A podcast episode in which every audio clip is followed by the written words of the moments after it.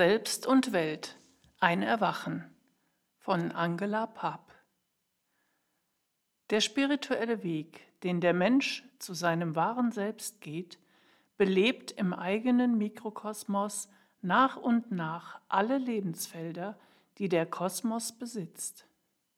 Der Mensch erwacht in ihnen. Dieser Aufstieg, dieser Weg in die Vollkommenheit ist auch ein Weg vom Einzelsein in die Einheit. Das Erwachen im Innern muss sich daher auch ebenso im Verhältnis zur Welt vollziehen. Es muss sogar ein Erwachen in der ganzen Welt sein. Ursächlich in den Sphären des ewigen Selbstes, in denen es weder Trennung noch Tod gibt und als Folge oder Nebenwirkung auch in unserer vergänglichen Sphäre denn das wahre Selbst ist universell und alleins. Es umfasst alles, was ist. Die Chandogya Upanishad malt die beiden Seiten des wahren Selbstes aus, wenn sie vom Atman spricht. Dieser ist meine Seele im innern Herzen, kleiner als ein Reiskorn oder Gerstenkorn oder Senfkorn oder Hirsekorn oder eines Hirsekornes Kern. Dieser ist meine Seele im innern Herzen, größer als die Erde, größer als der Luftraum, größer als der Himmel, größer als diese Welten. Wenn ein Mensch sich dem Atman im Herzen widmet, entdeckt er ihn gleicherweise auch draußen in der Welt. Jedenfalls, wenn er bereit ist, die ganze Welt und alle Wesen als von diesem universellen Selbst durchwoben und getragen zu betrachten. Mehr noch, das alles ist das eigene Selbst, ist ein momentaner, fragmentarischer Ausdruck desselben oder, wie die indische Weisheit sagt, Tat Tvam Asi, das bist du. Das universelle Selbst ist vor allem ein transzendentes Sein, das sich im Laufe eines spirituellen Weges in einem Menschen verkörpern kann, dies jedoch nie in seiner ganzen Fülle. Dennoch fällt zumindest ein Schatten dieser allem zugrunde liegenden Einheit auch in die Vergänglichkeit mit ihren schicksalhaften Begegnungen, ihren ungewollten, aber wesentlichen Erfahrungen und der zusammengerückten Existenz aller in unserem globalisierten Dorf. Was ich hier als Schatten der Einheit bezeichne, ist ein Verbundensein derer, die gemeinsame Erfahrungen machen und ein Zusammenwirken aller, wenn auch noch nicht, auf der Grundlage eines Bewusstseins der Einheit. Eher schaffen alle die Bedingungen für die Existenz aller. Es ist ein gemeinsames Tun und Lernen. Dessen Schwierigkeiten erfahren wir heute stärker, als wir es uns vorgestellt haben. Denn wir sind unbeweglicher, als wir dachten und setzen nach wie vor unwillkürlich Konkurrenz über Gemeinsamkeit. Dabei wird alles von einer subtilen Möglichkeit der Selbsterkenntnis durchwirkt, die tiefer reicht als ein bloßes sich spiegeln. Am Anfang ist es nur eine Ahnung, dass das Ganze in uns allen ringt, um in uns bewusst zu werden. Hier können wir beginnen, etwas von der Einheit wahrzunehmen. Hier beginnt ein Weg zur Entfaltung eines Bewusstseins, das sich letztlich von allen konkreten Brennpunkten löst.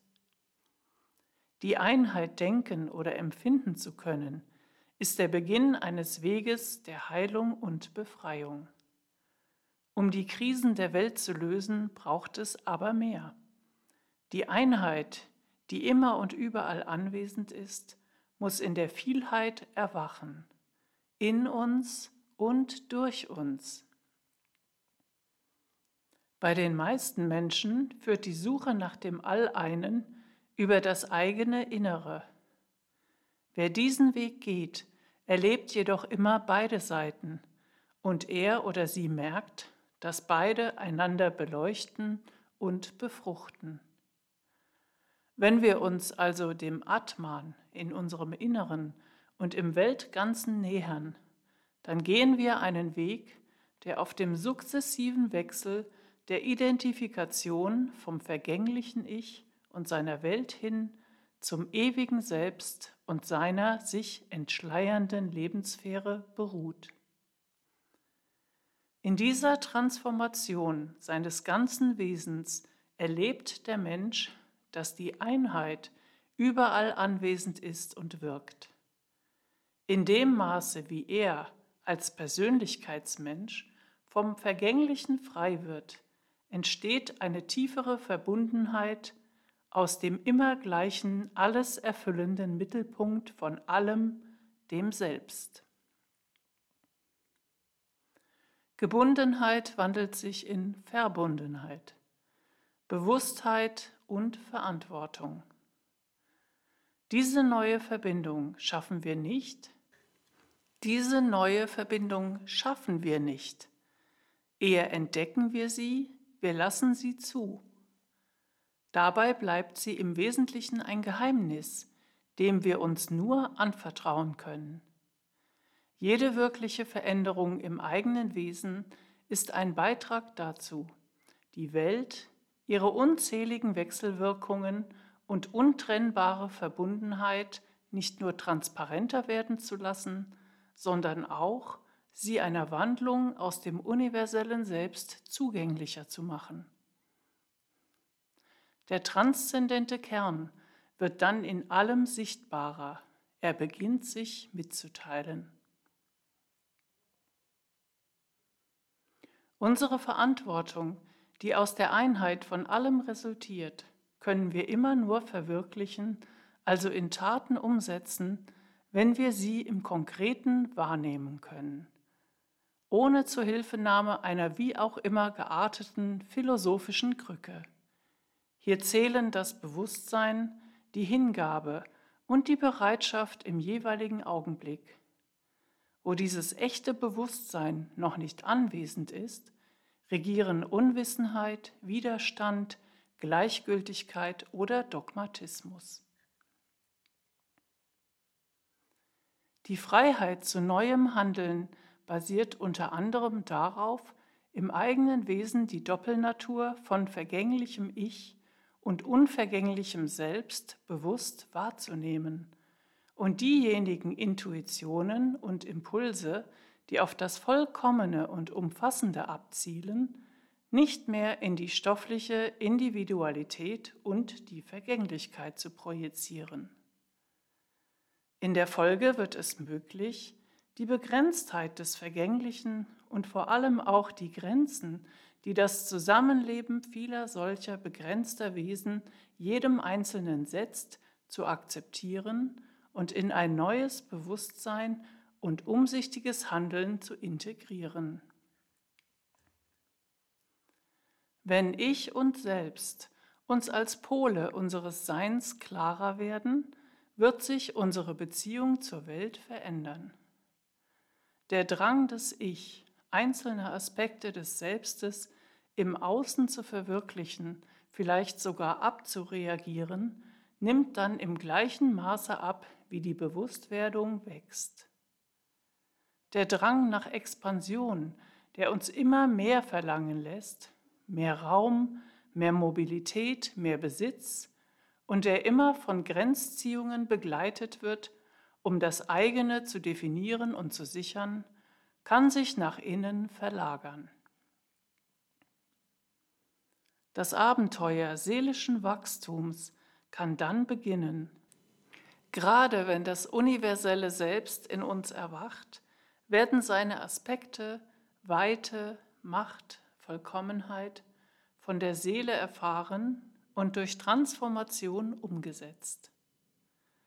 Dies muss sich in der Beziehung zur Welt beweisen, und zwar in einem Handeln, das von wachsender Empathie, Mitgefühl und Intuition geprägt ist. Unser globales Dorf mit seinen intensiven wirtschaftlichen und touristischen Verflechtungen, seinem Ressourcenverbrauch und der rasanten Verstädterung ist anfällig für Epidemien. Das wussten die Epidemiologen schon länger und das haben wir in den letzten Jahren erlebt. Dabei bildeten sich in der Corona-Krise viele Themen ab, mit denen sich die Menschheit individuell und kollektiv ja als werdender geistig-seelischer Organismus auseinandersetzen musste und muss. Die erste Übung war, mit den Lockdowns von 2020 zurechtzukommen und ihre konkreten Anstöße zur Selbsterkenntnis anzunehmen. Denn was brauche ich wirklich? Was ist normal? Was notwendig in meinem Leben? Wie weit definiere ich mich über die Zerstreuungen, die plötzlich nicht mehr möglich sind? Wie verbunden fühle ich mich mit Familie, Freunden, Mitmenschen, wenn ich ihnen kaum noch persönlich begegne? Geht mir vielleicht in der Stille ein Mangel an Sinn auf? Haben das Rennen im Hamsterrad und die Ablenkungen, die ich zum Ausgleich brauchte, wesentliche Lebensfragen überdeckt? Viele Menschen haben diese Zeit auch positiv erlebt, als Wendung nach innen, als Bewusstwerdung dessen, was für sie essentiell ist, als Befreiung von Überflüssigem. Die Symptomatik der ersten Virusvariante gab uns ein deutliches seelisches Bild. Bei schweren Krankheitsverläufen verhärteten und vernarbten die Lungen. Die Atmung, die einen Austausch mit der Welt darstellt, eine Hereinnahme der Außenwelt ins Körperinnere, war schwer gestört. Man darf das Bild eines Gebens und Nehmens von Lebensenergien, das durch Verhärtung zum Stillstand kam, durchaus als seelische Zustandsbeschreibung sehen. Denn die Umwelt, wie wir sie meist bezeichnen, ist für uns keine selbstverständliche Mitwelt, und erst recht haben wir die Menschheit und Welt noch nicht als Gesamtorganismus begriffen oder erlebt und handeln daher im Allgemeinen auch nicht danach. Die Lungenkrankheit Covid-19 hat uns gezeigt, dass unsere Weltbeziehung grundlegend gestört ist. Wenn wir erkennen, dass wir einen neuen Zusammenhang ja eine Einheit mit der Welt finden müssen, welche uns trägt und erhält, dann heißt das nicht, dass wir in den mystischen Zustand zurückkehren sollen, in dem die Menschheit vor dem Erwachen des klaren Verstandes lebte. Es heißt vielmehr, dass wir aus dem geistigen Ursprung von allem ein neues Bewusstsein schöpfen und im Allganzen erwachen können. Der Gang der Dinge legt uns dies sogar nahe. Ein Schritt dahin ist das Annehmen der Einheit. Was wir als Menschheit und als Individuen sind, was wir als Menschheit und als Individuen sind, drückte sich im Gesamtgeschehen der Corona-Krise aus. Wir können darin das ganze Panorama menschlicher Schwächen und des Egoismus sehen. Genauer gesagt sehen wir Ängste, dabei auch den Wunsch nach möglichst absoluter Sicherheit, Gewinnsucht, die Unfähigkeit, Fehler zuzugeben oder aus ihnen zu lernen, Handeln aus falschen Motivlagen und die Folgen aller Spielarten von Materialismus. Letzterer hat sich unter anderem dadurch geäußert, die Bevölkerung im Lockdown zum bloßen Existieren herabzuwürdigen und bei der Betrachtung der Epidemie bekannte Einflussfaktoren der körperlichen und seelischen Gesundheit außer Betracht zu lassen, da sie nicht unmittelbar messbar sind. Wir alle tragen die oben genannten Beweggründe und Charakterschwächen mehr oder weniger ausgeprägt in uns. In der Corona-Krise wurden sie aber im großen Maßstab mit den entsprechenden Folgen für andere ausgelebt. Es gibt also jede Menge Gründe für Kritik, aber ebenso auch Anlässe für Selbsterkenntnis. Ganz allgemein halte ich es hier mit Charles Eisenstein. Es sind keine niederträchtigen Beweggründe nötig. Unser konkretes persönliches Wissen ist beschränkt. Lügen und Fake News vernebeln die Sicht. In dieser Situation die eigene Unwissenheit anzunehmen und sich mit dem Ganzen dennoch bewusst zu verbinden, dem man ohnehin auf keine Weise entfliehen kann, hat zweierlei Effekte. Wir können uns im Geschehen erkennen und unsere Wahrhaftigkeit prüfen, denn auch wir erzeugen jeden Tag und jede Sekunde unsere eigene Wahrheit, nach innen hin wie auch in der Beziehung zu anderen. Auch wir ordnen die Fakten, wie es uns angenehm ist und nützt. Wir sollten also unser allgemeines Verbundensein mit dem ebenso guten wie bösen, vor allem aber beschränkten Gesamtzustand und Handeln der Menschheit akzeptieren. In der Annahme einer Einheit ohne Ausnahme öffnet sich der Weg zur Erkenntnis von innen her. Leider beginnt sie nicht mit der Erkenntnis einzelner Fakten, die die Einheit sofort wieder spalten würde. Eher beginnt sie damit, die Zwangsläufigkeit einer Entwicklung zu erkennen, in der jeder Mensch und jede Institution stecken, wenn sie keinen Ausbruch aus dem alten Korsett wagen. Eine Fehlhaltung zieht die nächste nach sich, eine Lüge die nächste, bis es nicht mehr weitergeht, weil man bewegungsunfähig oder entlarvt dasteht. Rudolf Steiner hat das Auftreten von Epidemien und die materialistische Gesinnung in einen direkten Zusammenhang gestellt. Er betrachtete Lügenhaftigkeit als eine Art von Krankheit und Lüge als Mord auf dem Astralplan. Die am tiefsten gehende Lüge des Menschen ist seine Weigerung, sein eigenes geistiges Wesen zu erkennen und zu akzeptieren. Diese Lüge durchzieht, genau betrachtet, das Leben aller Menschen. Die oben bereits erwähnten Fake News sowie das Macht- und Gewinnstreben, aus denen sie meist entspringen, sind nur die Spitze des Eisbergs unserer Verschanzung im Materiellen. Demgegenüber ist die höchste Wahrheit kein bloßes Wissen, sondern ein Einswerden mit ihr, ein Seinszustand. Lügen in Bezug auf konkrete Gegebenheiten attackieren das Wesen der betroffenen Person oder Sache, sie schwächen sowohl den Sender als auch den Empfänger. Die Lügen, die wir uns selbst durch unsere Lebenseinstellung, unsere Ablenkungen, unser Schaffen eines vom Geistigen abgetrennten Daseins erzählen, verletzen und verbauen immer wieder unseren Zugang dazu, was unser tiefstes Wesen ist. Doch in dieser Sache war die Corona-Krise auch ein Weckruf. Wer sind wir, wenn man uns unsere kleinen Fluchten nimmt? Und wozu können wir erwachen?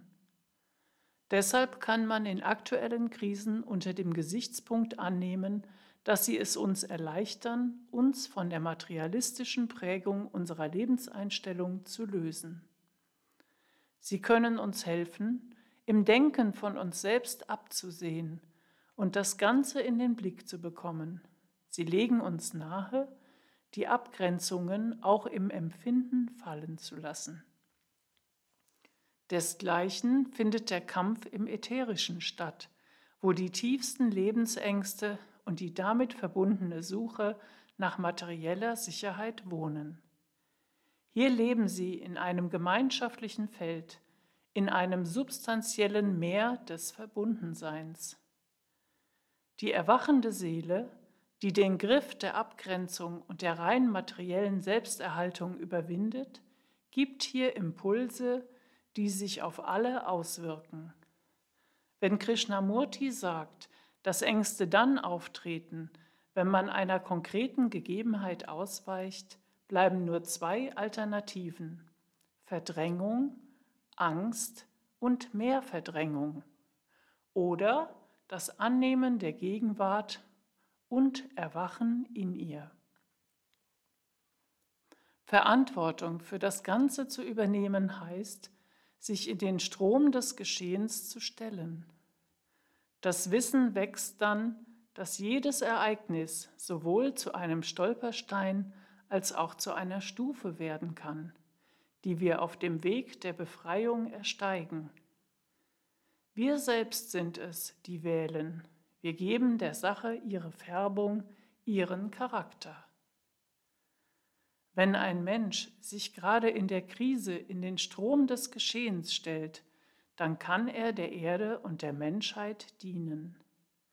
Er kann dies jedoch nur, wenn er das Gleiche in seinem persönlichen Leben mit all seinen blinden Flecken und Konflikten wagt. Die Öffnung zum Selbst und zum Allganzen beginnt in der inneren Stille. Eine tragende neue Seelenkraft kann dann einfließen, die diejenige tiefe Selbsterkenntnis ermöglicht, welche zur Hingabe des Ich an das Selbst führt. Die Erkenntnisprozesse, in denen die Bastionen des Ichs geräumt werden, ermöglichen es dem Selbst, die ganze Persönlichkeit zu durchdringen. Parallel dazu wächst die Kraft zur Hingabe an das Weltganze. Nur so ergibt das Vorhaben Sinn, der Welt dienen zu wollen.